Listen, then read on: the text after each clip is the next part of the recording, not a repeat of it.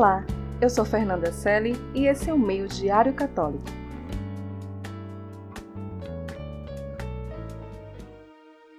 Muitos cristãos têm receios de falar intimamente com Deus, falar de sua vida, de seus problemas, de suas dúvidas. E isso não pode acontecer. Deus é o Pai mais bondoso e misericordioso que possamos imaginar. Explicando isso, disse o profeta Isaías: Os seus filhinhos serão levados ao colo e acariciados sob o seu regaço. Como toda mãe consola seu filho, assim eu vos consolarei. Para estar conosco intimamente, o próprio Cristo instituiu a Eucaristia, onde se torna pão e vida, nosso companheiro de caminhada. Quem come a minha carne e bebe o meu sangue, permanece em mim e eu nele. Deus nos ama profundamente e a oração é a nossa resposta a esse amor. O nome de vocês está gravado nas palmas de minha mão. Deus amou tanto o mundo que lhe deu o seu único filho. São Paulo perguntava: aquele que não poupou o seu próprio filho, como não nos dará com ele também todas as coisas? Santo Afonso dizia que o paraíso de Deus é o coração do homem. Santa Teresinha disse que Jesus desceu do céu não para ficar numa âmbula dourada, mas para estar no nosso coração. Se o nosso Criador se sente tão feliz de estar conosco, por que então não passar toda a vida com Ele?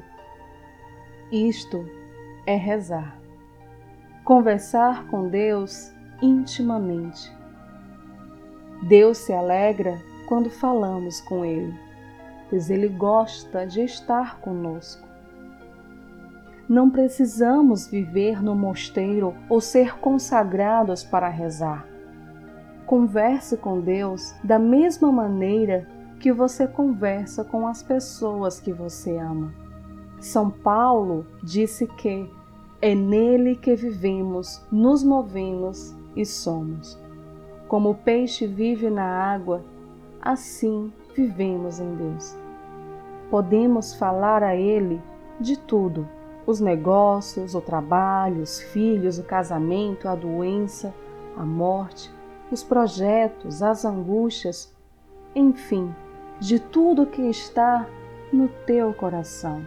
Devemos ser transparentes diante de Deus. Falemos com sinceridade, sem fingimentos, o livro de sabedoria diz que Deus antecipa-se e dá a conhecer aos que o desejam. E Jeremias diz: Procurar-me-eis e me haveis de encontrar, porque de todo o coração me foste buscar. O salmista canta: Os olhos do Senhor estão voltados para o justo, e os seus ouvidos atentos ao seu clamor.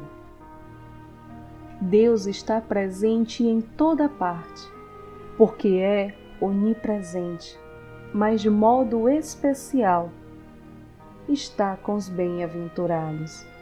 Está no coração do homem que o ama.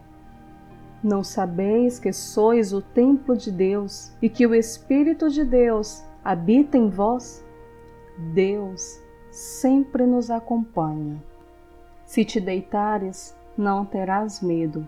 Uma vez deitado, teu sono será doce. Nem terás a recear terrores repentinos, nem a tempestade que cai sobre os ímpios, porque o Senhor é a tua segurança e preservará teu pé de toda a cilada. E Deus está sempre pronto a nos falar. Ele não se afasta de nós. Quando repousamos, ele não se afasta. Quando nos levantamos, ele está junto de nós. São Francisco de Sales diz que a oração da manhã abre as janelas da alma para os raios do sol celeste entrar, e a oração da noite fecha as janelas da alma para as trevas nela não entrarem. Não se esqueça nunca da presença de Deus. Quem ama sempre acha um tempo de estar com a pessoa amada. Quem ama a Deus reza. Amar é rezar. Deus ama você, diz Santo Afonso, como se você fosse o único objeto do seu amor e de seus pensamentos.